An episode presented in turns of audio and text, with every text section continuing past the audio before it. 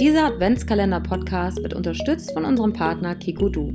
Kikodu ist eine Online-Plattform mit unzähligen spannenden Kursangeboten für Eltern. Aber auch für KursleiterInnen ist Kikodu die Plattform schlechthin. Ob Kursverwaltung, Buchhaltung oder Statistiken, mit Kikodu hast du immer alles im Blick. Schaut einfach vorbei auf kikodu.com.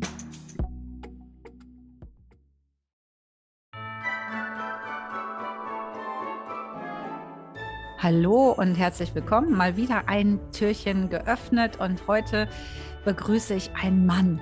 Das äh, ist ja hier im Adventskalender nicht ganz so häufig, aber ich freue mich riesig, heute mit äh, Carsten zu sprechen, der sich gleich natürlich wieder selbst vorstellt. Das finde ich immer gut. Und dann sprechen wir heute über Papas und äh, ja die Rolle des Mannes in der Familie sozusagen. Und äh, Carsten hat sich da reingehängt in die Thematik. Erzähl doch mal. Ja, hallo, ich freue mich auch mit dir hier zu sein. Ähm, ist natürlich ein ganz schöner Anspruch, jetzt für alle Männer sprechen zu sollen. Ähm, ich bin systemischer Berater und auch systemischer Familientherapeut, zumindest in ein paar Wochen. Und ähm, habe die letzten Jahre Männer begleitet, vor allem in Krisen, in Trennung oder einfach, wenn sie gemerkt haben, die Familienatmosphäre ist nicht so, wie ich mir das wünschen würde. Und ich würde mir sehr gern eine bessere Beziehung auch zu meinen Kindern wünschen. Ne? Und ähm, ja, da arbeite ich vor allem online und habe hier im, im Thüringer Raum auch verschiedene Angebote. Das finde ich total spannend. Da muss ich direkt nachfragen, ähm, weil ich, wir müssen heute ganz viel in Klischees sprechen. Ne? Da, da sind wir uns, glaube ich, einig. Wir machen hier ganz viel klassisches Rollenverständnis. Äh, jeder, der gendermäßig wirklich viel auf Dinge achtet, bitte verzeiht es uns, aber wir müssen heute so ein bisschen typisch Mann typisch Frau. Ähm, und natürlich gibt es immer auch andere. Jeder Mensch ist anders, aber ähm, jetzt mal direkt ein Klischee erfüllt. Ähm, ist das nicht was, wo Männer eigentlich eher nicht zugreifen bei solchen Themen? Also sich da jemanden dazu zu holen, der auf die emotionale Gefühlsebene und überhaupt mal so in die Familie reinguckt? Absolut. Also ich glaube, um meine Oma zu zitieren, ähm, da gibt es wirklich Männer, die für sowas Geld bezahlen. Und. Mhm. Ähm, und ja, du hast völlig recht. Also es gibt ähm, nicht viele, die das machen. Viele machen das wirklich mit diesem sprichwörtlichen vor die Wand gefahren sein oder vor der, vor der Wahl zu stehen, ist die Beziehung jetzt vorbei oder nicht. Oder sie sind so totunglücklich über Jahre teilweise hinweg äh, mit, mit der Familiensituation, dass sie dann mhm. irgendwann selber merken, dass da irgendwie was passieren muss. Ähm, und es gibt wirklich wenige Väter bisher, die das so bewusst machen, dass sie merken, hey, ich will das gerne anders haben, ich weiß nicht wie und da hole ich mir vielleicht auch irgendwie Unterstützung oder tausche mir, tausche mir einfach mal aus. Und ne, da kommen wir noch zu einem Klischee-Ding, was glaube ich kein Klischee ist, dass viele Männer einfach niemanden an der Seite haben, mit dem sie das vernünftig besprechen können, von, von Mann zu Mann sozusagen. Ne? Ihr habt, um das auch klischeemäßig zu sagen, ihr habt da die tausenden Gruppen und, und Foren und, und äh, Runden, in denen ihr euch trefft und von vornherein schon in der Schwangerschaft klar ist, dass da ein Austausch passiert, dass da zumindest mal auf einer, auf einer Sachebene eine Menge ausgetauscht wird. Ich merke, auch wenn ich manchmal, und das hänge ich nicht so an die große Glocke, mit, mit Müttern arbeite, merke ich, das sind oft ähnliche Themen. Auch da geht es oft um Grenzen nicht gut wahrnehmen, nicht gut kommunizieren und halten. Es geht oft darum, Bedürfnisse eben genauso zu vernachlässigen, wie das auch bei Männern der Fall ist. Ähm, aber es ist oft so, dass, dass viele Frauen einfach einen riesen Vorsprung in, in allen möglichen Bereichen haben, gerade wenn es um unsere Kinder, ähm, um Haushaltskontexte und alles Mögliche geht. Und das ist, das ist frustrierend für Männer, die realisieren, dass sie das eigentlich anders wollen und merken, hey, da fehlt mir eine ganze Menge und ich weiß nicht, wo ich da ernsthaft Unterstützung bekomme, ohne meiner Frau zusätzlich noch Stress ähm, zuzufügen. Ach, ganz toll. Also ich, äh, ich sehe das tatsächlich ähnlich, wie du es gerade schilderst, ähm, dass ich auch sehr feiere, eine Frau zu sein diesbezüglich. Weil ich ähm, merke, wie gut mir das tut, Dinge beim Namen zu nennen, Dinge auszusprechen, worüber man eigentlich vielleicht nicht spricht. Wir haben da ähm, wirklich auch WhatsApp-Gruppen, so ein ganz enger Kreis, wo man es raushaut. Also wirklich alles, egal wie, ob es um den Unterleib geht, ob es ums Innere geht, egal um welche Themen es geht. Wir, wir sprechen Dinge an und dann hört man plötzlich, ah ja, das habe ich auch. Und man öffnet sich halt ganz mhm. doll. Ja. Ich fand aber spannend, letztens habe ich äh, zur Post ein Paket gebracht und da stand, war ein, war ein Zettel an der Tür und da stand drauf, ich bin ein Mann und ich wünsche mir. Und dann stand darunter ähm, ganz viele Sachen, nämlich dieses, äh, oder wer hat Lust, sich zu treffen, auszutauschen, äh, über, über genau die Dinge zu sprechen, die du gerade genannt hast. Und ich fand das total cool, weil es eben wirklich äh, auch um die, um die Dinge ging, die man sonst so bei Frauen nur liest. und ja. dachte, ja, das geht in eine gute Richtung. Und das wirst du ja wahrscheinlich auch immer häufiger jetzt wahrscheinlich bemerken, oder? Wie ja. ist die Tendenz? Natürlich ist total traurig, dass dir so ein Zettel da auffällt bei dir in der Großstadt. Ne? Also, dass das so überhaupt so was Besonderes hat und dass ein Mann wirklich quasi in diese Öffentlichkeit gehen muss, um überhaupt jemanden zu finden, mit dem er sprechen kann. Und das ist, das finde ich das Ernüchternde.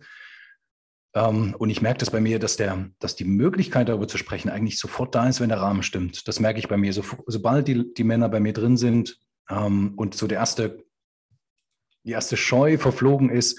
Meistens geht es auch ganz gut, wenn ich mich dann schon öffne und quasi schon ein bisschen ähm, mich nackt mache, ne? ähm, dann, dann ist das Eis gebrochen. Und ähm, es ist Wahnsinn, wie, wie emotional und offen Männer da in so einer Runde sein können. Das ist großartig. Hat natürlich auch viel damit zu tun, dass sie vielleicht jetzt in der Monitor sind, viel bei mir, ähm, dass sie, dass da Männer sind, die sie alle nicht kennen und nicht aus ihrer Region sind. Aber ich bin immer wieder überrascht, wie viel, wie viel emotionale Breite und Tiefe da eigentlich ist hinter den, auf den, den Fassaden, den Mauern und den, ähm, ja, und dem, dem, dem Opferstatus oft vielleicht auch.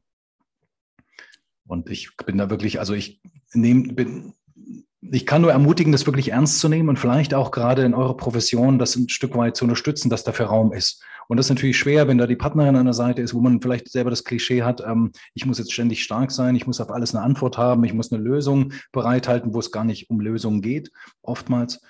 Ähm, und das macht es ähm, für Männer wahnsinnig schwierig, sich da gut zu positionieren, obwohl, glaube ich, fast alle diese Sehnsucht haben, irgendeine Resonanz zu haben, die über das Geplapper hinausgeht und das, das Geprotze vielleicht. Ja, also ich, mich berührt das ganz doll, was du gerade sagst. Und auch das äh, macht natürlich bei mir, arbeitet es direkt. Und, und wenn du das so sagst, dass du eben auch ähm, überregional und dass es eben äh, anscheinend Gruppen gibt, die du betreust, die du begleitest, wo auch verschiedene Männer sind und die sich dann trauen, sich zu öffnen oder beziehungsweise das heißt trauen, aber die sich dann öffnen, ähm, finde ich ganz spannend, weil ich glaube da fest dran, dass, äh, dass das einfach ganz dringend dran ist. Also mhm. man hat einfach, ich glaube, der auf diesem Zettel, und ich habe mal einmal mein Handy nicht dabei gehabt, man einmal, das ist sonst an mir dran verwachsen. Und ich hätte so gern fotografiert, weil ich diesen ganzen Wortlaut auch so gut fand. Und ähm, da stand nämlich auch mit drin, dieses so über Gefühle zu sprechen, ähm, mal, ne, Indianer kennen keinen Schmerz, lassen wir mal hinter uns. Und ähm, also auch wirklich so reflektierte Worte gefunden und äh, war ein Stadtteil, der jetzt nicht mitten in St. Pauli ist, sondern es war halt schon ein Stadtteil, wo du halt sagst, okay, weil Großstadt ist nicht überall Großstadt. Ne? Ich fand das mhm. schon, schon beeindruckend und ich erkenne es an meinem Mann. Und das Spannende ist ja, Dianas Mann und mein Mann sind ja sehr gut befreundet. Die kennen sich länger, als wir uns kennen. Mhm. Und die beiden äh, äußern natürlich uns gegenüber, also was heißt natürlich, aber uns gegenüber oft dieses, dass das fehlt. Mhm. Dieses mit anderen Männern sich austauschen und sprechen, aber man kriegt es trotzdem nicht hin. Also das äh, irgendwie dieser, dieser Schritt, was, was braucht es gerade in dem Freundeskreis, wo man sich immer so eher auf die Brust gehauen hat und äh, wir, wir, sind die Harten so ungefähr, sich da dann auf einmal so eine andere Rolle oder sich einer anderen Rolle anzunehmen, ist wahrscheinlich auch nicht einfach und da ist vielleicht die Anonymität, wie du sie gerade schilderst, auch ganz angenehm. Mhm. Ja, das denke ich auch und es hat, ich glaube, wenn Männer einmal die Erfahrung gemacht haben, dass wenn ich mich zeige, auch emotional zeige, vielleicht sogar weinend irgendwie eine Runde und ich sterbe dabei nicht, ne, dann, dann ist das schon mal, dann, dann ist da ein Riesendamm gebrochen und dann kann plötzlich dann eine, auch eine Tiefe in anderen Kontexten entstehen, die vorher nicht da war, ähm, mhm. die vorher nicht vorstellbar war. Das ist eine riesige Angst oft da, ne? durch dieses, was du angesprochen hast, Indianer kennen keinen Schmerz, also immer diese, diese, diese Predigt, dass wir als Jungen keine Berechtigung dafür haben, uns eigentlich so zu zeigen, wie wir gerade sind, was wir brauchen, was wir wahrnehmen, was mhm. wir fühlen. Und ähm, das ist natürlich auch bei vielen Frauen, bei vielen Mädchen passiert. Aber ich glaube noch mal stringenter bei Männern, bei angehenden Männern. Und ähm, das merkt man jetzt. Und die sind sehr stark in diesem Rollenklischee. Ne? Ich bin eigentlich nur was wert, wenn ich leiste. Ich bin eigentlich nur was wert, wenn ich ne, nach außen die Stabilität, die Stärke zeige. Und alles andere ist, es hat eigentlich keine wirkliche Wertigkeit, inklusive dem für die Kinder zu Hause zu sein. Das ist für viele Männer auch dann, die das eigentlich vom Kopf her wollen und die dann auch wirklich lange Elternzeit nehmen, die aber merken, hey, da, ähm, ich habe innerlich das gar nicht so mit einem Wert besetzen können. Immer noch ist die Arbeit für mich eigentlich das, was mich irgendwie ausmacht. Mhm. Und das ist was, was wirklich, glaube ich, noch eine Weile braucht, ähm, wo Männer, glaube ich, auch ein, bisschen einen Stups brauchen, vielleicht auch eine, eine, Wertschätzung, nicht in diesem übertriebenen Sinne, ne, da ist ein Papa mal endlich auf dem Spielplatz, sondern wirklich auch zu sehen, dass, ähm, dass es für Männer immer auch einen Ticken länger dauert, diese Erfahrungsprozesse zu machen, die ihr vielleicht als Mütter schon habt, einfach weil die Zeit bisher nicht da war, weil diese neun Monate davor nicht vorgehen und weil diese in, intensive, intime äh, Auseinandersetzung unter den Frauen vorher so nicht war. Mhm. Und ich, meine Erfahrung ist, man kann da eine Menge aufholen. Also dieser Kompetenzvorsprung, wie man so schön sagt, gerade was Erziehungsthemen angeht, das lässt sich gut aufholen. Und auch dieser Zugang zur Emotionalität, das ist auch was, was ich oft auch in der Einzelbegleitung bei mir habe. Ja, man muss euch nur lassen. Ne? Und das ist tatsächlich auch so ein Thema, was, äh, wo sich viele Frauen immer wieder finden und wiedererkennen, wenn wir das ansprechen. Dieses ähm, den Mann auch mal machen lassen, das Kind dem Mann auch wirklich mal zuzutrauen, im wahrsten Sinne des Wortes. Also es ist, äh, ich muss ganz ehrlich sagen, in meiner, in der oder nach der ersten Schwangerschaft in, mit, der, mit meiner großen Tochter, das, das der hat das alles anders gemacht als ich und dann war ich ganz schnell dabei, dieses, ne, ja komm, gib mal her und ich hatte mit meinem Baby mhm. so eine innige Bindung und Beziehung, da kam der gar nicht zwischen. Also da, der hatte überhaupt gar keine Chance, wenn du einen Vollzeitjob hast und der ist Architekt, der war abends um 19 Uhr zu Hause und dann am Wochenende, da war dann einfach die Hauptbindungsperson, war einfach ich und dann ist es auch einfacher, ne? Also dieses äh, mal zu, zu trösten, zu beruhigen. Und ich habe halt nicht richtig abgegeben. Und das machen ganz viele Frauen mittlerweile denke ich mir, boah, was, was war denn da mit mir los? Was, warum habe ich das nicht anders gemacht? Und deswegen kann ich einfach nur ganz doll wirklich euch motivieren, euch Mamas, lasst die Väter auch mal ran. Und zwar nicht nur mal, sondern bindet euch äh, ein. Also macht das gemeinsam. Weil ich glaube, das ist dann noch mal schwieriger, so eine Bindung aufzubauen, wenn da immer eine, schon eine Mutter ist. Mhm. Also niemand, glaube ich, spricht ab, dass es, ähm, dass es nochmal eine besondere Qualität hat zwischen, ähm, zwischen Mutter und Kind. Ähm, aber es ist dann, viele Frauen, so glaube ich auch in unserer Blase, da, die haben vom Kopf her klar, ja, ich will eigentlich den Mann an meiner Seite irgendwie da drin platziert haben, vielleicht sogar gleichberechtigt oder wie auch immer auf Augenhöhe. In der Praxis sieht das immer ganz anders aus. Ne? Das sind dann oft eben dieses Loslassen ist ein Thema, das Thema ähm, auch das Vertrauen zu entwickeln, dass jemand anders wirklich so gut zum Kind sein kann, wie ich das möglicherweise kann. Dann spielen da eigene Kindheitsthemen rein. Ne? Wie habe ich das wahrgenommen? Was habe ich für ein Vaterbild eigentlich zu Hause gehabt? Also wenn der, wenn der nie da war oder in der Weise sogar übergriffig oder, oder ähm, weiß ich nicht, vernachlässigend oder so, dann ist es natürlich wahnsinnig schwierig, jemand anderen an der Seite dieses Vertrauen entgegenzubringen. Also da ist es, glaube ich, wichtig, wenn, wenn Frauen merken, wenn Mütter merken, ich kann das nicht so gut, dann zu schauen, warum ist das so? Mhm. Ähm, warum fällt mir das so schwer? Und das ist oft eben nicht nur der Partner an der Seite, der vielleicht sich ein bisschen dilettantisch anstellt in bestimmten Sachen, weil er eben noch nicht die Erfahrung gemacht hat, sondern da spielen alte andere Themen mit rein. Ähm, und es ist gut, das auch bewusst anzusprechen, zu sagen, hey, das, ich würde das gerne, es fällt mir gerade schwer, ich weiß nicht, was ich daran ändern kann. Das ist ein wahnsinnig wichtiges Signal, glaube ich, für den Mann. Und umgedreht genauso, Männer können nicht immer darauf warten, dass, dass Frauen quasi diesen, diesen Prozess irgendwie für sich gehen. Männer müssen das ein Stück weit auch ihren Platz da einnehmen mhm. und klar auch dranbleiben und sich nicht wegen dem dritten blöden Blick beim ähm, Windeln wechseln dann abwimmeln lassen, innerlich. Ne? Viele gehen dann in diese Flucht, in diese Ablenkung, ähm, auch mit dem Gefühl, dass sie eigentlich nicht, ja, das ist nicht gut genug machen. Ne? Und das ist dann wieder, sind dann wieder Männerthemen, die dann irgendwie auch viel mit ihrer eigenen Geschichte zu tun haben. Aber ähm, das Ganze ist ein fantastischer Entwicklungsprozess, wenn man das ernst nimmt. Aber dafür braucht es eine wirkliche, wirkliche echte, gute Kommunikation, die eben nicht in Richtung Vorwürfe und Einfordern von noch mehr äh, geht. Ich glaube, man muss einfach auch da wieder mehr diese Vorbilder haben, dass es normal ist, dass die Väter einfach viel mitmachen, eigene, äh, ja, ihren Part einnehmen. Ich, ich, ich weiß, ich habe lange auf St. Pauli gewohnt, da ist das so, dass 95 Prozent der Väter da ihre Babys tragen. Ne? Also mhm. wenn du das dann aber die ganze Zeit vor Augen hast, und das ist mittlerweile erst so in den letzten zehn Jahren, glaube ich, ist das sehr gewachsen und sehr so entstanden. Die stehen auf dem Spielplatz und binden ganz selbstverständlich ein Tragetuch und haben da ihre Elternzeit und so, da ist, da, da ist richtig was passiert. Und ich mhm. glaube, wenn man das ganz viel sieht, also das hätte mit mir auch was gemacht, aber ich bin einfach klassisch groß geworden geworden. Meine Mama war zu Hause, die war Hausfrau und das war einfach so ein Mutterjob und ich war auch, ich bin da so doll drin aufgegangen und habe immer gedacht, so, ach, das ist einfach auch so ein bisschen mein Job und ich glaube, der Vater meiner Töchter, der hat eben auch ähm, klassisch gedacht, ne? Mhm. dieses ähm, funktioniert ja gut, die sind halt quasi so eine Einheit und er hatte ja auch so seine Momente und dann war das so. Und wenn ich das aber mittlerweile sehe, was für tolle ähm, Rollenväter einnehmen können, wenn man sie denn mal lässt, dann denke ich mir, ach, das tut mir total leid für den Vater meiner Kinder, dass ich den nicht mehr, ja, nicht mehr zugetraut habe damals oder nicht mehr gelassen habe, weil das einfach wirklich eine Qualität hat, als Vater da so eine Rolle zu spielen, eine größere. Mhm. es berührt mich, wenn du das so sagst. Ähm, andererseits bin ich, andererseits ist es vielleicht auch gut so. Ne? Ich bin, ähm, ich bin da sehr zurückhaltend, weil viele Männer dann zu immer diesen Druck haben, irgendwie, ich müsste jetzt äh, eigentlich eine Position besetzen, mit der ich erstens überfordert bin, die ich womöglich gar nicht so will. Ähm, und die sich vielleicht auch in dem Arbeitsmodell, in dem, wie wir es im Moment haben, eigentlich nicht gut realisieren lässt, ohne dass wir ähm, dass wir permanent von einem Überforderungstag in den nächsten gehen. Ne? Also ich glaube, das wäre auch, ist auch nochmal im Hinterkopf zu behalten. Wenn das für beide Seiten sich gut anfühlt, und das braucht eben jetzt diese Kommunikation voraus, diese, diese echte, ähm, dann ist das vielleicht ein Modell, was, was gut funktionieren kann oder besser funktionieren kann, als wenn man permanent alle Ideale, alle Ansprüche teilen will, das möglichst noch einen idealen 50-50 ähm, wo, wo eigentlich jeder dran nur zerbrechen kann. Und ähm, diese Anspannung, dass die dann über Jahre die Kindheit begleitet, das finde ich dann auch noch, äh, noch problematischer. Aber das berührt ja. mich jetzt wieder, weil äh, jedes Wort sich gut anfühlt, dass du sagst, es muss natürlich auch in die Familiensituation passen. Ja. Und wenn es für sich für beide auch gut anfühlt, ist es auch okay. Das finde ich erstmal total schön. Ähm, jetzt haben wir ja bald auch quasi Weihnachten.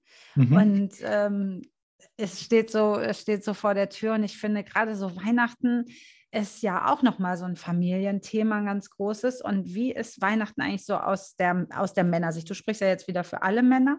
Mhm. ähm, gibt, es da, gibt es da Dinge, gibt es da irgendwelche Tipps, die du oder beziehungsweise Dinge, von denen du denkst, oh, das solltet ihr Frauen mal über uns Männer wissen? So dieses, wir hassen es, Weihnachtsbäume zu besorgen, aber wir müssen ja immer für euch oder so. Ich habe, um mal so im Klischee zu bleiben. Mhm. Ich glaube, viele Männer wollen zu Weihnachten einfach Ruhe. Mhm. Ja, und ich würde mal behaupten, dass die meisten Mütter das im Grunde auch wollen. Gleichzeitig aber trotzdem vieles davon so viel Glanz und Freude damit drin ist manchmal, ähm, dass sie es nicht sein lassen können. Und ich glaube jetzt, ohne, ohne jetzt großartig die Klischees weiter zu bemühen, ich glaube, Männer und Frauen können sich gerade jetzt zu Weihnachten, gerade in Corona-Zeiten, ähm, wirklich versuchen, frei zu machen von dem, was vielleicht über die Jahre die ganze Zeit passiert ist frei zu machen von den, von den Anforderungen, die wir glauben, erfüllen zu müssen mit der Verwandtschaft, mit allem drum und dran, was wir selber denken, muss in so ein Weihnachts, in so Weihnachtswochen mit rein, ähm, dass wir uns wirklich überlegen, und das sollte nicht, sollten nicht die Mütter alleine sich überlegen, sondern wir als Paar überlegen uns, wie wir denn gerne Weihnachten gestalten wollen, nach unseren Vorstellungen. Vielleicht noch die Kinder mit einbeziehen, aber wirklich, dass das selbstbestimmter wird, dass es stressfreier wird, dass wir ähm, Dinge rausnehmen, die uns eigentlich nicht gut tun. Viele versuchen in diesen drei Tagen ähm, halb Deutschland abzufahren, äh, nur um irgendwo mal für ein paar Minuten anwesend zu sein, ohne dass da irgendwas wirklich Inniges oder, oder ähm, ja, nahes irgendwie passieren kann, wonach sich irgendwie alle über Weihnachten sehen. Meine Erfahrung ist, wenn der Druck raus ist, man sich wirklich vielleicht ein oder zwei Veranstaltungen oder, oder Zusammenkünfte irgendwie auf die konzentriert und die ähm, auch da wieder den Druck rausnimmt, Dinge vielleicht einfacher gestaltet, vielleicht mehr auf, das, auf, die, auf die Beziehungsebene schaut, was dort wichtig wäre. Ähm, das könnte, glaube ich, extrem entspannen ich glaube, viele Männer gehen auch sehr gerne in dieser Weihnachtszeit raus, um aus diesem Trubel vom Haushalt weg zu sein. Das, ist, das muss natürlich nicht so sein. Vielleicht muss es nicht diesen Trubel immer geben. Und wenn dann vielleicht auch wirklich selbstbestimmter, so dass Männer dann auch, oder dass es wirklich eine Art bewusste Mental Load, ein Abgleich ist für diese Zeit. Und ich glaube, da haben viele Familien schon einen, ja, einen Erfahrungsvorsprung jetzt durch Corona. Ne? Dass dadurch, dass es einfach ein bisschen was anderes ist, ähm, geht das ein bisschen, ähm, vielleicht jetzt über die Weihnachtstage ein bisschen einfacher. Das ist so schön, ähm, weil es komplett deckungsgleich ist mit fast nahezu allen Tipps hier von den ganzen Damen, mit denen ich spreche, auch im Privaten oder auch hier in den, in den anderen Podcasts, weil dieses äh, Stress rausnehmen ist tatsächlich echt dann mal nicht stereotyp, sondern ähm, gilt für alle. Genau, dann, dann traut euch, das euren Männern zu kommunizieren und dann, dann sind auch, ist auch nicht gegenseitig so eine krasse Erwartungshaltung. Ne? Und men, also ich glaube, die meisten Männer, auch wenn, wenn man, wenn die objektiv jetzt nicht wahnsinnig viel machen mhm. über die Weihnachtstage, ist trotzdem da so ein Druck drin. Wo ist jetzt eigentlich mein Platz? Was, was erwartet die Frau an meiner Seite wieder von mir, obwohl ich eigentlich nur mal ausatmen möchte? Mhm. Das ist ein, das, was mir öfter mal begegnet, dass da sehr viel Druck da ist. Und ich glaube, es ist auch, auch eine gute Aufgabe, mal über die Weihnachtszeit zu schauen, wo ist denn jetzt wirklich die, gute be beziehungsorientierte Augenhöhe, ähm, nicht nur zum Kind, sondern in der Partnerschaft. Ja. Weil das ist was, was, was ich immer so ein bisschen ähm, bemerke. Dass, da ist unheimlich viel Achtsamkeit gegenüber dem Kind und unheimlich viel Erwartung gegenüber dem Mann und gleichzeitig aber doch so ein, naja, so ein Gefälle sozusagen. Und das, das kann ich total nachvollziehen, weil faktisch gibt es da ja auch ein Gefälle in vielen Bereichen. Aber gleichzeitig heißt das noch lange nicht, dass ich, ähm, naja, wenn, wenn ich, wenn ich, ähm, wenn ich einen Mann auf Augenhöhe da haben will, dann kann ich nicht permanent in dieser, in dieser Vorwurfshaltung sein. Dann kann ich nicht ständig da in dieser Erwartungshaltung sein, die eigentlich nicht offen und ehrlich besprochen ist. Ja, aber gerade so das Thema Weihnachten, das finde ich jetzt ganz spannend. Also um mal doch weiter im Klischee zu denken, die Frau an sich, ne? ich spreche jetzt mal für alle Frauen, nee, ich, ich spreche jetzt einfach mal für mich. Ich bin ja jemand, die hier quasi eigentlich gefühlt eine mega Mental Load hat, was Weihnachten ja. angeht. Mein Mann hasst es, sich über Geschenke Gedanken zu machen, weil er Perfektionist ist. Und wenn er dann nicht die richtige Idee hat, wie auch immer, dann wird er auch noch richtig aggro, weil er sich dann selbst über sich ärgert. Also nehme ich das lieber auch noch ab und kümmere mich um alle Geschenke. Dann mhm. kümmere ich mich auch darum, äh, bis wann die da sind, dass die eingepackt werden, ob Geschenkpapier, Schleife, Tesafilm, egal was. Und aber auch das Essen und auch die Einkäufe und dass die auf Listen stehen und so weiter und äh, Weihnachtsbaum so, ne, oder Adventskalender, Nikolaus, whatever. Also das ist alles, alles, alles auf meiner mentalen Liste. Alles. Also ich wüsste gar nicht, was nicht auf meiner mentalen Liste ist. Und selbst wenn es Dinge sind, wie jetzt zum Beispiel ähm, den Weihnachtsbaum zu besorgen oder abzuholen oder so, bin ich ja trotzdem die, die es im Kopf hat, das müssen wir noch machen, Schatz. Wir müssen noch den Weihnachtsbaum. Und mhm. die, die jetzt äh, vorgestern den Podcast mit Lisa Hamann gehört haben sollten, die wissen schon, dass ich äh, wirklich aufgrund der Tatsache, dass ich mich da mal äh, informiert habe, beziehungsweise einen ganz tollen Vortrag von Lisa gehört habe. Und da ging es darum, Pakete abzugeben.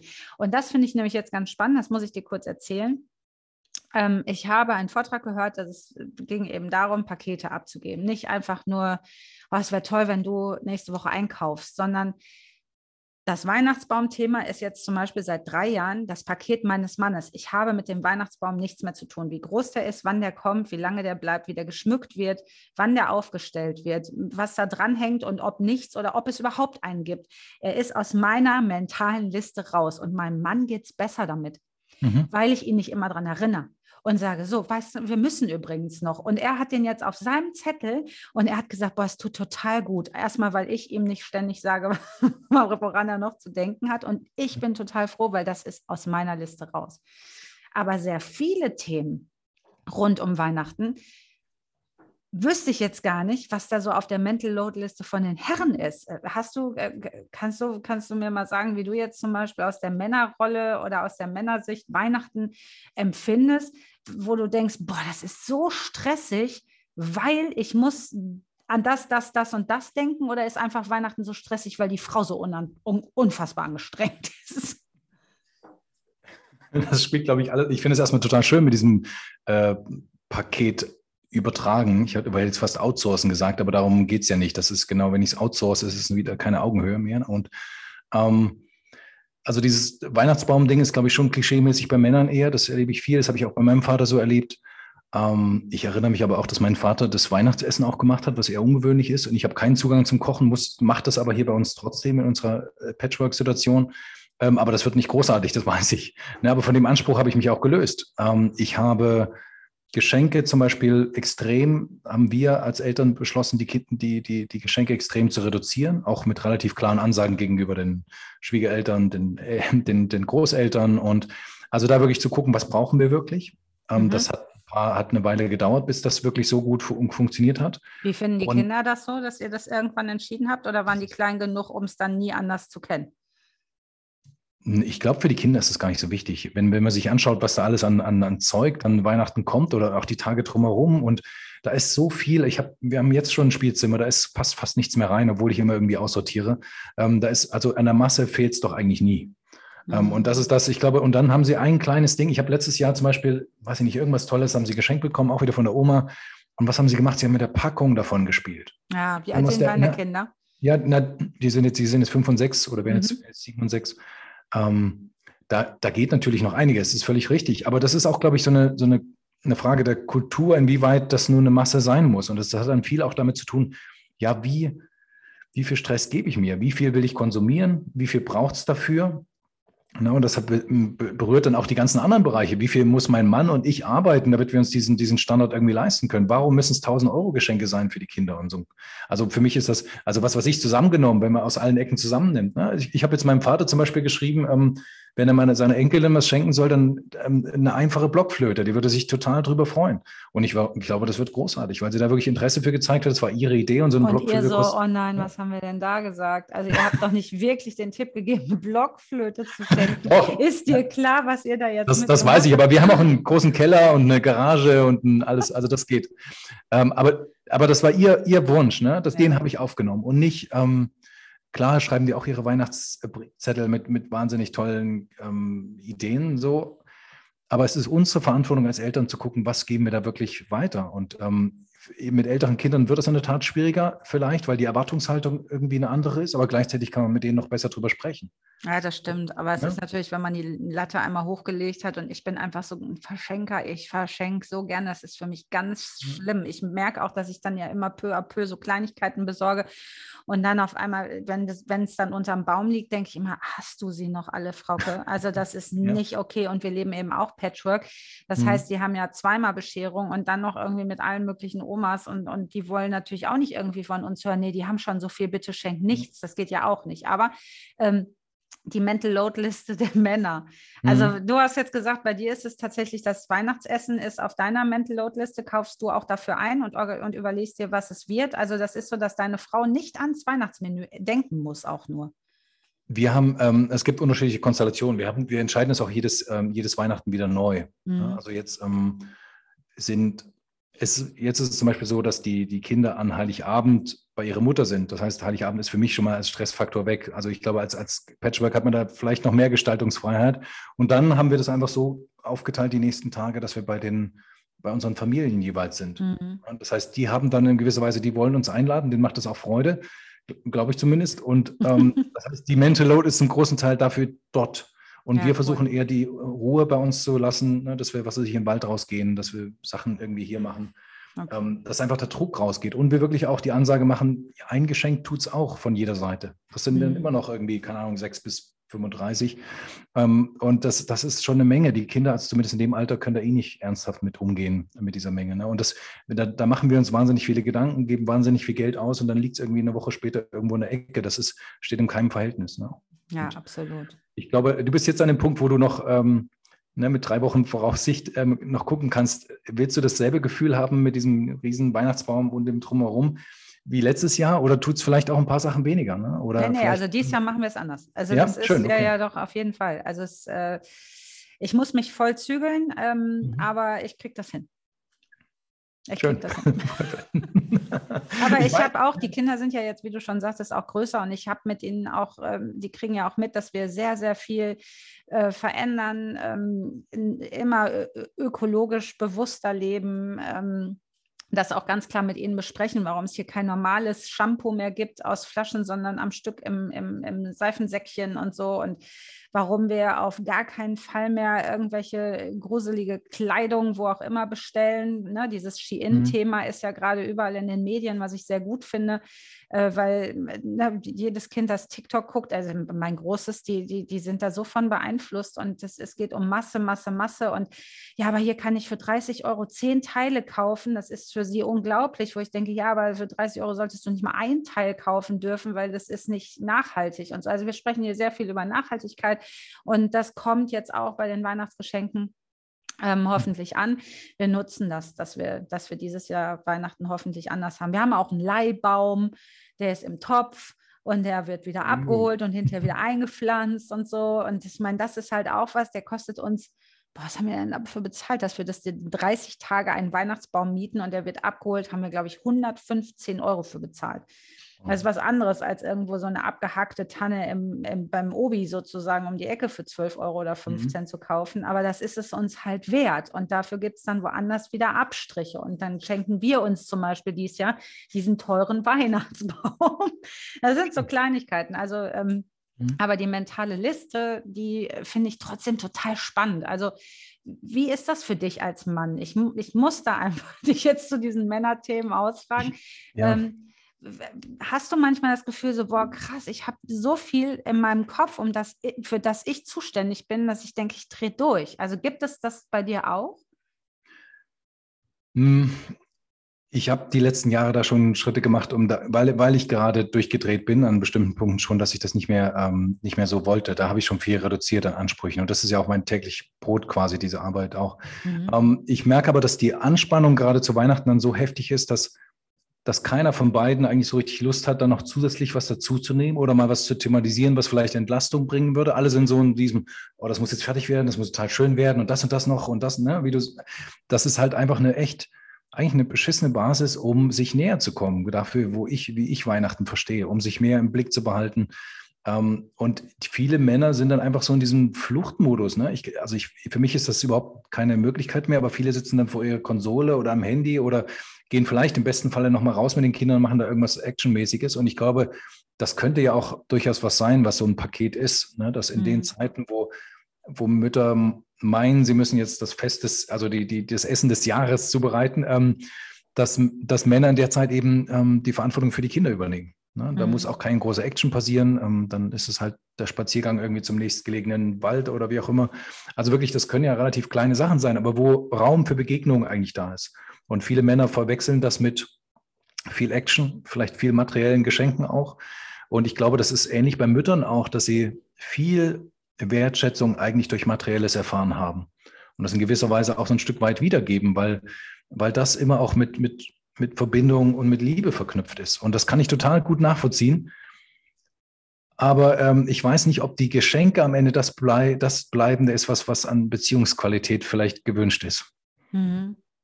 Nee, um ja. Gottes Willen, aber das ist ja schon, also ich bin einfach ein Schenker. Ich, mhm. Also das, ich liebe das. Und meine Kinder haben das total übernommen. Meine große Tochter, die, die, äh, ich glaube, die macht sich schon seit September Gedanken darüber, wem sie was schenkt. Und, und für die ist das beschenkt werden überhaupt nicht das Thema. Das ist eher so mhm. für mich auch immer der Part, den brauche ich gar nicht. Ich möchte lieber, lieber verschenken und diese, dieses, diesen, dieses Glück in den, in den Augen der Kinder zu haben. Das ist es ja, um das es irgendwie geht. Genau, das, das ist voll schön, aber das, das entlastet auch, das mal zu kommunizieren, weil ich glaube, viele Männer haben dann diesen Druck irgendwie, ja, wenn, wenn, wenn sie sich da so eine Freude dran hat und so viel Energie da reinsteckt, ähm, jetzt, jetzt mhm. muss ich irgendwie ähnlich kommen oder ähnlich, obwohl ich vielleicht das Interesse und die Liebe dafür gar nicht habe. Ne? Ja, ich glaube, das, das kann entlassen. Ja. Und das ist, glaube ich, auch das Wesentliche, was dann zu Weihnachten passiert, wenn umso mehr Druck und Erwartungshaltung da ist.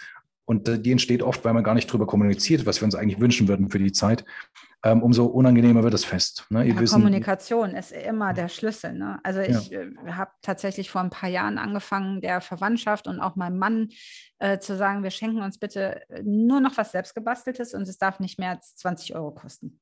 Mhm. Und dann wurde es halt spannend, weil man, ich habe hier über mir eine Uhr hängen, die mein Mann mir selbst gebaut hat, aus einem, aus einem wunderschönen Stück äh, Holz mit einem Uhrwerk, ganz klassisch, schlicht, einfach quadratisch weiß, wunderschön. Ähm, ich habe gedacht, ich flippe aus. Das hat mich so gefreut. Und da habe ich mehr von als von äh, egal was. das ist einfach total schön, wenn man da mal von wegkommt, von diesem Konsum eben. Ne? Hm, und eben seine eigenen Werte, du hast es vorhin ja auch schon gesagt, so brauche ich das wirklich? Muss ich das, ne? dieses Hinterfragen von den Dingen, die man so um die Weihnachtszeit tut, dass man sich da vielleicht auch mal ja, darauf besinnt, brauche ich das wirklich? Mhm. Ja. Du hast ja ein Buch geschrieben, ne? Habe ich, ja. Ja, erzähl doch mal was darüber, weil ähm, da sind ja und was für Themen darin so vorkommen, dass wir alle Hörerinnen und Hörer, die Lust haben, da ein bisschen reinzuschnuppern, wissen, was sie da erwartet. Ähm, also die Idee bei dem Buch war, ähm, dass es dass ich überall so diese klassischen Ratgeber für Väter gefunden habe. Es gab ja schon ein paar irgendwie zu der Zeit, wo ich, wo ich angefangen habe. Und da standen immer so praktische Tipps drin. Ne? Mach mal das, mach mal das, darauf musst du achten und sowas. Aber ich habe eigentlich ähm, mich alleine gefühlt mit dem, was in mir vorgeht. Ne? Mit dieser Hilflosigkeit, mit dieser Überforderung, mit diesem nicht so richtig wissen, was meine Rolle, mein Platz ist. Ähm, möglicherweise auch mit Emotionalität, mit der ich nicht gut umgehen konnte. Und mein Buch ist der Versuch, das breiter anzuschauen, wirklich zu gucken, okay, was ist Selbstreflexion beim Mann, beim, beim werdenden Vater und bei dem Vater, der dann später merkt, wenn die Kinder ein bisschen älter sind, hey, ich, ähm, ich habe da einiges aufzuholen. Ich will mich ernsthaft mit äh, Erziehung auseinandersetzen und ähm, ich will wissen, wie es mir besser geht. Ich will mich eher ernst nehmen in all meiner Wut meiner Über Überforderung. Auch wirklich, also ich glaube, für viele Männer ist dieser Zugang zur Emotionalität der, der Kern von allem und eben auch zu, der Zugang zu, zu einer guten ähm, ähm Kinder, also Kinderbeziehung. Mhm. Und ähm, das soll das Buch ein Stück weit leisten, dass viel Selbstreflexion, viel Impulse aus meinen Beratungskontexten, also mit vielen Vätern, mit denen ich gearbeitet habe, aus den Gruppen zum Teil, ähm, aus vielen, vor allem auch weiblichen Kolleginnen zitiere ich da, weil, da, weil das eben der Versuch ist, die auch nahe zu bringen über eine Perspektive aus ähm, von einem Mann. Und gleichzeitig ist das so, zumindest soweit ich das überblicken kann, die einzige wirklich männliche Einführung in die, in die ganze Beziehungsbindungsorientierung. Mhm. Und ähm, das so, wenn ich das so glauben kann, das äh, ist mir ganz gut gelungen. Cool. Also ich, äh, ich glaube auch, weil wir haben ja den Kontakt eigentlich zueinander gefunden durch äh, eine Anfrage von dir zum Thema Attachment Parenting Kongress. Da hatten mhm. wir aber, weil wir ja verschoben haben von 2020 auf 2022, schon alle Referenten sozusagen gebucht und im Sack. Und äh, da habe ich dich ja gefragt, so wir haben eigentlich so knapp von 720 Teilnehmern sind so ungefähr 700 Frauen da oder 680 mhm. würde ich mal sagen, oder auf jeden Fall sehr viele, wo denn da quasi der Mehrwert wäre. Ne? Und ich, äh, ich, ich fand es total schön, dass du eben gesagt hast, ja, es ist ganz gut, auch mal die Vätersicht zu kennen. Ne? Mhm. Und äh, würdest du deswegen auch empfehlen, dein Buch zu lesen als Frau und Mutter, einfach um ein bisschen da reinzuluschern, wie denn eure eure Welt sozusagen funktioniert? Äh, oder ist es wirklich ein Buch, das sich an Papas richtet und ähm, auch so geschrieben ist? Also ich bekomme ehrlich gesagt das berührendste Feedback zu dem Buch von Müttern. Ach, ähm, schau an. Mhm. Ne, also die wirklich mir schreiben, hey, ich habe dein Buch gelesen, der Mann an meiner Seite hat es bisher noch nicht angeschaut, aber ich habe reingeschaut und es hat mich ähm, echt weitergebracht in dem Verständnis für, den, für das Denken meines Mannes an der Seite. Und ähm, manchmal bekomme ich auch wirklich so Nachrichten, ja, dann, ich habe das Buch meinem Mann hingelegt und er hat es gelesen und, und, die, die Art und Weise, wie wir miteinander umgehen, hat sich dramatisch verändert. Also sowas bekomme ich schon zurück. Das ist jetzt nicht jeden Tag, aber, aber ich merke, dass, ähm, dass das für Frauen auch einen großen Mehrwert hat. Ähm, selbst in Patchwork-Situationen, ich habe jetzt vor, vor, drei Tagen erst hat mir eine Mutter geschrieben, dass ähm, ja, dass, sie, dass ihrem Ex-Mann quasi das Buch gegeben hat, nachdem sie es gelesen hat. Ähm, und plötzlich sind die sich viel näher gekommen. Plötzlich können sie ganz anders über ihre Kinder sprechen. Die, also das, das hat mich echt beeindruckt. Und dass es so weit geht, hätte ich gar nicht gedacht, aber das finde ich, finde ich großartig. Also ich kann das, glaube ich, auch Frauen guten Gewissens empfehlen. Und ich glaube auch der Belz Verlag hatte, ähm, hatte im Hintergrund, naja, natürlich, ähm, Männer sind nicht die großen Buchkäufer, ähm, zumindest nicht in dem Bereich. Und ähm, ich glaube, deswegen ist es auch in, in einer Form, wo Frauen gut mit umgehen können. Es wird wahrscheinlich viel verschenkt auch, ne? Dieses komm, lies doch bitte mal. Und dann liest man es eben selbst, ne? Ich bin ja auch schnell und viel Leser. Up to date heißt es, ne? Das, date, äh, genau. das muss man ja an dieser Stelle sagen. Ich, ihr seht äh, Carsten jetzt gerade nicht, aber Carsten hat es an, an seiner ich muss Wand. nochmal auf den Titel schauen. Ja. Ja, genau. So gehört sich das als Autor. Da muss man das Cover irgendwo im Hintergrund haben. Ne? Hm, ja, genau. ähm, ich finde diese Vätersicht auch total spannend. Ähm, was waren denn da die Aha-Effekte von den ähm, Rückmeldungen? Also war, was würdest du sagen, was muss eigentlich jeder oder jede Frau, jeder Mann irgendwie wissen? Was ist so die, die, äh, ja, es gibt nicht einen Aha-Effekt, sondern es gibt ja ganz mhm. viele wahrscheinlich. Aber gibt es was, wo du sagst, oh ja, das macht bestimmt auch Lust, sich jetzt dann danach das Buch anzuschaffen? Äh, da würdest du gerne drüber reden, über irgendein Thema aus deinem Buch. Ja, du hast das völlig recht. Da gibt es total unterschiedliche Sachen, die natürlich mit den eigenen Geschichten zu tun haben, mit den eigenen Beziehungserfahrungen, mit den eigenen Ansprüchen. Ähm, aber ich glaube, zwei wesentliche Dinge, die bei allen eine Rolle spielt, ist, dass wir vom anderen nicht erwarten können, irgendwas zu sehen und zu machen, wenn wir es nicht wirklich in einer Art und Weise kommunizieren, die bei ihm ankommt oder ihr. Ähm, dass wir oft, dass viele Frauen denken, dass der Typ das ja eigentlich schnallen müsste, aber ähm, das eben absolut nicht so ist. Ähm, und das hat, das ist jetzt keine, keine große Abwehr der Männer oder irgendwas oder eine Unfähigkeit, sondern das ist eine Frage der Kommunikation. Frauen haben eine andere Perspektive auf die Dinge. Die haben ein anderes Gespür dafür, bestimmte Sachen eben wahrzunehmen oder eben nicht, wenn wir in Klischees bleiben. Ne? Und ähm, Männer, bei Männern ist es anders. Und die sind oft eben, wie du es vorhin erwähnt hast, leicht in so in diesem Bereich der gefühlten Übergriffigkeit, wo sie sich eben nicht mehr frei, äh, frei entscheiden können, was jetzt ihr ist und was nicht. Und wenn klar die Zuständigkeit ist, ich bin verantwortlich für den Weihnachtsbaum und, und ich höre nicht ständig ähm, deine Erinnerung dran, dann ist es ein ganz anderes Gefühl, irgendwie mit den Sachen umzugehen. Dafür gibt es viele Sachen. Das heißt, da wirklich im Kopf zu behalten, dass der Mann, gerade wenn sie in dieser Blase sind, wie wir es sind, unheimlich unter Druck steht, gerade wenn er eine Frau an der Seite hat, die schon, naja, in vielen Bereichen weiter ist, zumindest vom, vom Kopf her. Ähm, ne, gerade wenn wir in Beziehungsorientierung sprechen, dann ist einfach so, dass viele Frauen schon viele Bücher gelesen haben oder sich schon ewig ausgetauscht haben, tausend Podcasts gehört haben. Ähm, das heißt, da ist ein unheimlicher Druck da, weil natürlich wahrgenommen wird, dass die Kompetenz da ganz verschoben ist, dass die Kompetenz vor allem bei der Frau ist. Und trotzdem versuchen Männer da ihr Bestes zu geben, bis zu dem Punkt, wo sie dann vielleicht auch resignieren und sich zurückziehen, weil sie in ihrer Hilflosigkeit nicht weiterkommen. Und das ist, glaube ich, einer der wichtigen Punkte, das zu kommunizieren. Hey, ich, ähm, ich kann nicht mehr, mir ist es zu viel. Ich, ähm, ich will das anders, auch wenn ich keine Ahnung habe. Ähm, und viel in diesem, diesem Spagat findet sich auch im Buch. Ähm, ich und bin ich glaube, aber jetzt gerade kurz, äh, ich muss dich kurz unterbrechen, weil in mir gerade so dieses, ja, dann hör halt auch Podcast, hm. dann lies halt auch. Ja. Ich nehme mir auch die Zeit bewusst und könnte in der Zeit auch was anderes tun, weißt du, dieses Jahr, ja. dann spiel halt mit. Ich habe damals bei, äh, bei einer äh, Geschichte, wo es um die Erziehung, ne, ich finde das Wort so scheiße, ähm, aber wo es eben um Dinge ging, die unser, unser Kind betrafen, und er so eine komische Meinung hatte, da habe ich gesagt, pass auf, du liest jetzt mal dieses, dieses Buch hier und danach können wir sprechen. Und das, das tat total gut, weil ich habe mhm. gesagt, ich, ich spreche nicht mit dir wenn du nicht auf meinem Kenntnisstand bist. Ich habe keine Lust, mit jemandem zu sprechen, der so eine Idee hat äh, und aber überhaupt gar nicht informiert ist. Und das fand mhm. ich, äh, fand ich nicht okay. Und dann hat er, hat er wirklich dieses Buch zumindest ansatzweise irgendwie überflogen und, und war plötzlich irgendwie, endlich konnten wir sprechen. Und deswegen ja. denke ich mir, äh, Jungs, ey, hört Podcasts, das kann man immer auf einer Autofahrt. Äh, nehmt ein Buch zur Hand oder, oder äh, Blinkist, Audible, whatever, lasst euch vorlesen, wenn, wenn man keinen Bock auf Lesen hat. Es ist ja auch, um, es ist schon wieder so ein Klischee, ne? aber alle Männer in meiner Umgebung lesen nicht, außer mein Schwiegervater. Und das, ist, das war's. Alle anderen lesen leider nicht. Und ich denke immer so, oh Mann, da ist so eine Welt, die sich einem so doll eröffnet, wo man so viele Infos herbekommt. Und es ist so wichtig zu wissen, wie unsere Kinder funktionieren, wie Beziehung mhm. funktioniert. Und deswegen denke ich gerade so, ich muss dein Buch lesen, einfach ähm, tatsächlich, um, um da auch nochmal so reinzuluschern. Ich finde es total spannend. Mhm. Ich habe lustigerweise fast nur Männer in meinem Bekanntenkreis, die alle lesen. Ah. Weiß, nicht, wo, weiß nicht, woran das liegt. Ähm, aber da sind Erziehungsbücher nicht unbedingt an, an erster Stelle, ist auch klar. Ja, ne? Also die, gut.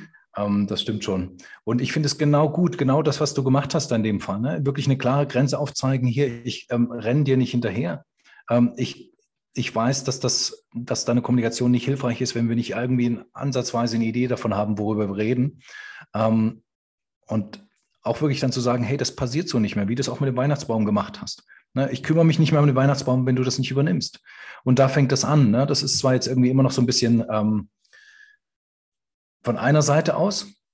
Aber ich glaube, Männer müssen die Erfahrung machen, gerade auch im Erziehungsbereich. Erstens, sie sind wichtig, sie haben da auch eine Kompetenz und sie haben die Möglichkeit zu lernen, ohne dass sie permanent für alles quasi ähm, abgewertet werden, wenn was nicht gelingt. Und das fängt eigentlich bei den Männern selber innerlich an. Ne? Darf ich mir überhaupt zugestehen, Fehler zu machen und zu, und, und zu lernen? Darf ich, muss ich, kann ich mir zugestehen, dass ich von Anfang an eben noch nicht alles weiß? Ja, und das ist, das, ist ein, das ist ein großer Schritt und das hat nicht nur mit euch Frauen zu tun. Nee. Ja. Aber danke, weil wir da ja auch ganz gerne ähm, uns für verantwortlich sehen auch. Mhm. Ne? Ja. ja. aber ich habe dich ja vorhin unterbrochen, weil du hattest gesagt, das ist tatsächlich dieses so Kommunikation ist auf jeden Fall ein wichtiges Thema. Mhm. Also einfach. Und, und das, was ich gesagt habe, genau mit, mit dieser Über, Überforderung, mit dieser Hilflosigkeit von vielen Männern, dass dir dann getarnt ist durch, was weiß ich, blöde Sprüche oder Flüchten oder sich irgendwo vergraben in irgendeinem Projekt oder im Keller oder was. Ähm, also das ist, das im Blick zu haben, dass, dass Männer sich auch nach echter Kommunikation sehnen und dass die, ähm, dass für, für Männer spürbar sein muss, worum es eigentlich geht. Also ich glaube, da brauchen wir ein Beispiel. Wenn du jetzt sagst, ja, genau. ne, die machen dann blöde Sprüche, gehen in den Keller, haben da ihr Projekt, wie auch immer, und wir denken, boah, der Penner, mhm. jetzt zieht er sich auch noch zurück und, äh, ja. und, und jetzt schön, dass er wieder in seinem Bastelkeller ist und, und dann kriege ich noch einen blöden Spruch und so. Das sind ja wahrscheinlich so die typischen Sätze, die einen begleiten. Was wäre denn da, also jetzt mal als handfester Tipp für uns Frauen, wie gehen wir denn damit um? Na, dass ihr, dass ihr bei euch bleibt und kommuniziert irgendwie, hey, das ist scheiße, ich will das so nicht mehr, ich mache das nicht mehr und ich setze mich jetzt hin irgendwie und schaue, was passiert. Na, dass ich nicht in diesem weiter, ich mache immer alles weiter und hoffe darauf, dass der andere dann plötzlich kommt. Ich muss diesen, ähm, ich muss diese klare Ansage machen und das möglichst so, dass ihr wirklich, das meine ich mit dem, dass die muss ankommen. Also wenn ihr euch überfordert und alleine fühlt, dann kommuniziert genau das und nicht, über die Sache, um die es gerade vielleicht vermeintlich geht, weil darum geht es meistens nicht. Um die einzelne Sache ist nicht so dramatisch. Es geht darum, dass, dass viele Frauen sich alleine fühlen in dieser Verantwortung. Mhm. Ähm, und das muss ankommen. Und ich glaube, das kommt bei den meisten Männern, die einigermaßen ähm, sensibel sind, doch irgendwie dann an. Und das und nicht davon ausgehen, dass Männer das nach einmal schon richtig schnallen. Ne, es braucht auch bei mir, habe ich gemerkt, manche Sachen müssen, keine Ahnung, muss ich fünf, sechs, sieben, acht, zehn Mal hören, bevor sie ankommen, ohne dass mir unterstellt wird, ich würde es jetzt irgendwie übergehen oder, oder, weiß ich nicht, bewusst ignorieren oder sowas. Hm. Ja, aber das ist natürlich schwierig, weil ich glaube, auch wir Frauen ähm, haben ja so eine gewisse Geduld in Anführungsstrichen. Mhm. Und wenn die dann überreizt ist, dann kommt die Ansage. Und man ist dann schon ganz oft über seine eigenen, über alles hinweggegangen und hat sein und hat es immer weitergemacht und hat nichts gesagt und nichts gesagt und nichts mhm. gesagt. Und dann irgendwann sagt man was und dann passiert wieder nichts. Und dann ist ja bei uns läuft dann dieser Mechanismus ab, weil du gerade sagst, da muss man es halt acht oder zehnmal sagen. Also ehrlich gesagt dauert es bei mir sehr lange, bis ich es überhaupt sage, in den ja. meisten Fällen. Ne? Also eigentlich bei mir nicht. Ich bin jemand, der, der redet. Aber ähm, ich kenne das von ganz vielen Freundinnen und überhaupt von Frauen im Austausch, dass eben dieses, oh, und dann sage ich mal was. Und es ist auch, fällt nicht leicht, ne, auch so nach mhm. Hilfe zu fragen oder zu sagen, ich brauche jetzt aktiv Hilfe, ich bin hilflos gerade. Das ist ein, äh, ja, da öffnet man sich und macht sich selbst nackig. Und wenn ja. dann nicht reagiert wird, dann geht ganz schnell auch wieder ein Türchen zu. Aber in dem Moment, wo du jetzt gerade sagst, ja, aber wir brauchen echt lange, bis wir es schnallen, das ist ja auch wieder so ein Hinweis, hey, nehm's bitte, nehm's den Herrn nicht so übel, wenn es halt doch acht bis zehn Mal braucht. Mhm. Ist ja schön für mich jetzt einfach zu wissen, ah, okay, das ist also nicht böse und nicht, ähm, sagen wir mal, also nicht, ja, nicht verantwortungslos oder dass er mir nicht, nicht zuhört, sondern einfach dieses, es braucht einfach vielleicht einen Tag länger oder mhm. acht bis zehn ja. Mal. Ist ja hilfreich zu wissen. Und du hast ja gerade gesagt, wie viel es, wie lange es oft gedauert hat, bis bevor ihr euch selber traut, sowas zu kommunizieren, ne? euch selber so ernst zu nehmen, dass es dann seinen Platz findet. Ja. Ne? Und dann wirklich euch so zu zeigen in dieser Verletzlichkeit, das, das überfordert, glaube ich, viele Männer schon dann, ähm, weil, sie, weil das plötzlich was Neues ist. Ja, oder dieses, was du ganz am Anfang des Gespräches gesagt hast, dieses, dass man denkt, das müsste er doch jetzt eigentlich verstehen oder nicht? Oder dieses, das muss er doch jetzt sehen, dass hm. ich jetzt hier am Ende bin. Ich meine, der sieht doch, dass ich hier alles mache. Nee, man muss das schon ganz klar kommunizieren und am besten eben nicht, bevor es äh, brennt und bevor irgendwie äh, man nicht mehr kann und zusammenklappt, sondern wirklich, wenn man das Gefühl hat, hey, hier ist ein Ungleichgewicht, mhm. dass man dann einfach auch äh, das anspricht und, und man sagt, wie man sich fühlt. Ja. Und das sagt sich so leicht, ne? Die meist, also die meisten Männer können das überhaupt nicht. Auch die Frage, wie geht es mir, kriege ich am Anfang von meinen, meinen Seminaren oder so eigentlich noch keine ernsthafte Antwort. Ne? Das kennen wir alle, dass wir auf diese Frage eigentlich nicht, auch im engeren Kontext, nicht gut antworten können. Aber das dann diesen Schritt weiterzugehen, wie geht es mir wirklich, wirklich? Und das können sich Frauen auch immer wieder stellen, weil die sind Meisterinnen darin, ihre Grenzen immer wieder zu überschreiten und überschreiten zu lassen. Erst im Kleinen viele, viele Male. Und das ist genau das, was du, was du sagst. Viele Frauen beschäftigen sich die ganze Zeit mit diesen Themen und denken, ähm, und gerade weil sie so viel auf dem Schirm haben, mhm. ähm, denken die alle anderen müssten das genauso doch auf dem Schirm. Aber das, äh, solange es nicht kommuniziert ist, ist es nicht da. Und solange es nicht in einer Art und Weise kommuniziert ist, beim anderen ankommen kann. Und das hat natürlich auch was mit dem anderen zu tun ähm, ist, es, ist es nicht in, dieser, in diesem Prozess des, des, ne, des Ankommens, des Bearbeitens, des Reflektierens. Und ähm, vorher kann da auch nichts passieren. Also vielleicht ist Weihnachten eher die Zeit jetzt, um weniger Perfektion in der ganzen Gestaltung und im Essen zu machen, sondern Perfektion darin, sich mal ohne Druck, ohne Anspruch zusammenzusetzen und auszutauschen, wie, was uns eigentlich gut tun würde. Ja, als Familie und als Paar. Ja. Genau, was wünschen wir uns? Äh, jetzt gerade so die Adventszeit äh, und mit Corona, man darf sowieso nirgendwo mehr hin oder nicht viel irgendwo hin und sollte es auch vielleicht besser nicht, es geht ja nicht immer nur um dürfen, sondern einfach auch, ähm, dass man vielleicht auch sogar diese Zeit nutzt und sagt, okay, äh, wir, wir nehmen das als Grund zu sagen, wir können ja gerade nicht mhm. und setzen uns zu Hause hin und ja, und, und gehen mal in Kontakt und gehen in Kommunikation. Wie, wie geht es uns eigentlich wirklich? Und ich glaube, gerade auch Paare, sprich die Paarberaterin aus mir, ähm, denen tut es ja auch einfach gut, wenn man einfach mal spricht. Ich mag dieses Zwiegespräch sehr gerne, dass man, ähm, ne, der eine hat eine Viertelstunde, der andere hat eine Viertelstunde und dabei wird einfach zugehört, was treibt mich gerade um, ohne dass da eine Kommunikation stattfindet, sondern wirklich jeder bekommt eine Viertelstunde, ohne dass geantwortet wird, ohne dass ja, aber, ohne dass argumentiert wird, sondern wirklich einfach voll zuhören und am besten mitschreiben. Ich finde, das ist ein ganz schönes Tool, dass man einfach so sich ein paar Notizen macht, dass man wirklich aktiv zuhört und,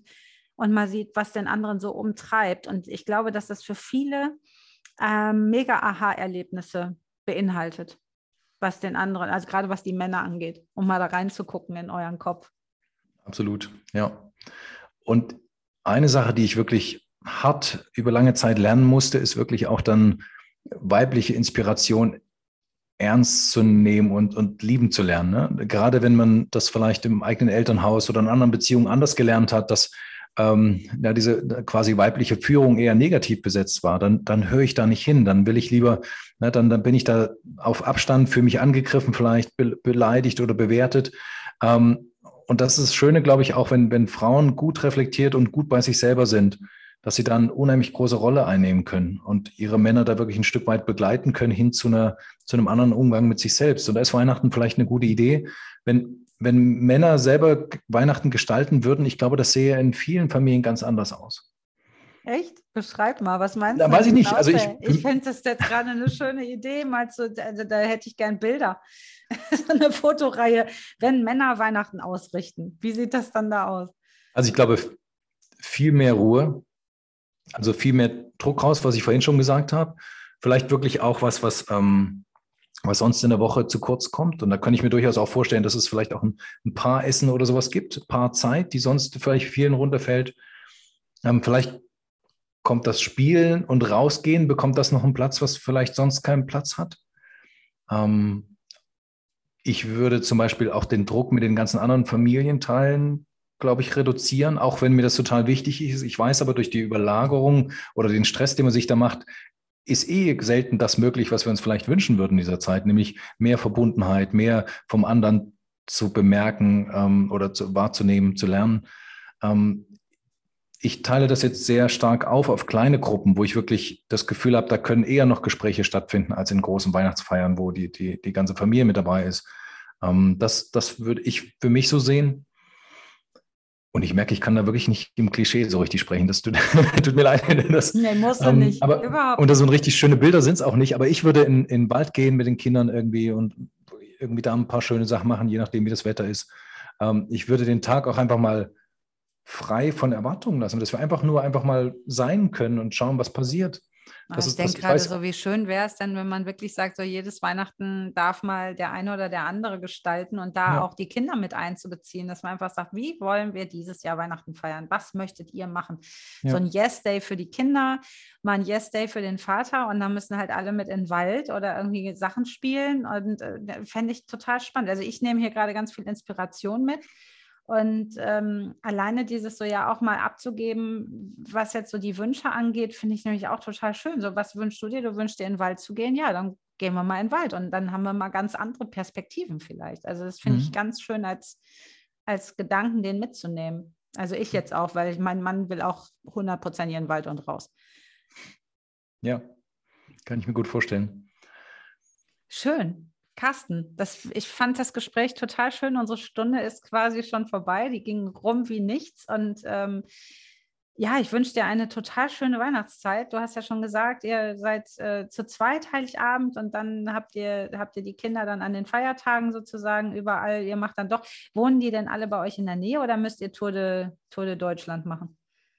Ist halbwegs in der Nähe. Das ja, geht ganz ja, gut. das geht. Die, die bei uns sind die ja hunderte von Kilometern ja. weg, deswegen ist es bei uns immer so ein Thema. Wenn man fährt, dann fährt man halt. Ne? Mhm. Und dann bist du einen halben Weihnachtstag eigentlich auf der Autobahn und es ist auch nicht so richtig schön. Mhm. Ein Hoch auf Corona dieses Jahr.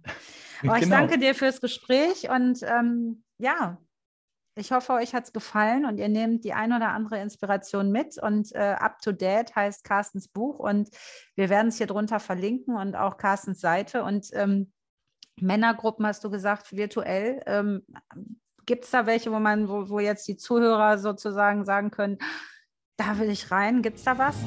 Also wie, genau, ich habe Seminare so mehr oder weniger jeden Monat. Eins in Hamburg übrigens auch. Ganz optimistisch habe ich ein Präsenzseminar für nächstes Jahr in Hamburg. Oh, wann ja. ist das?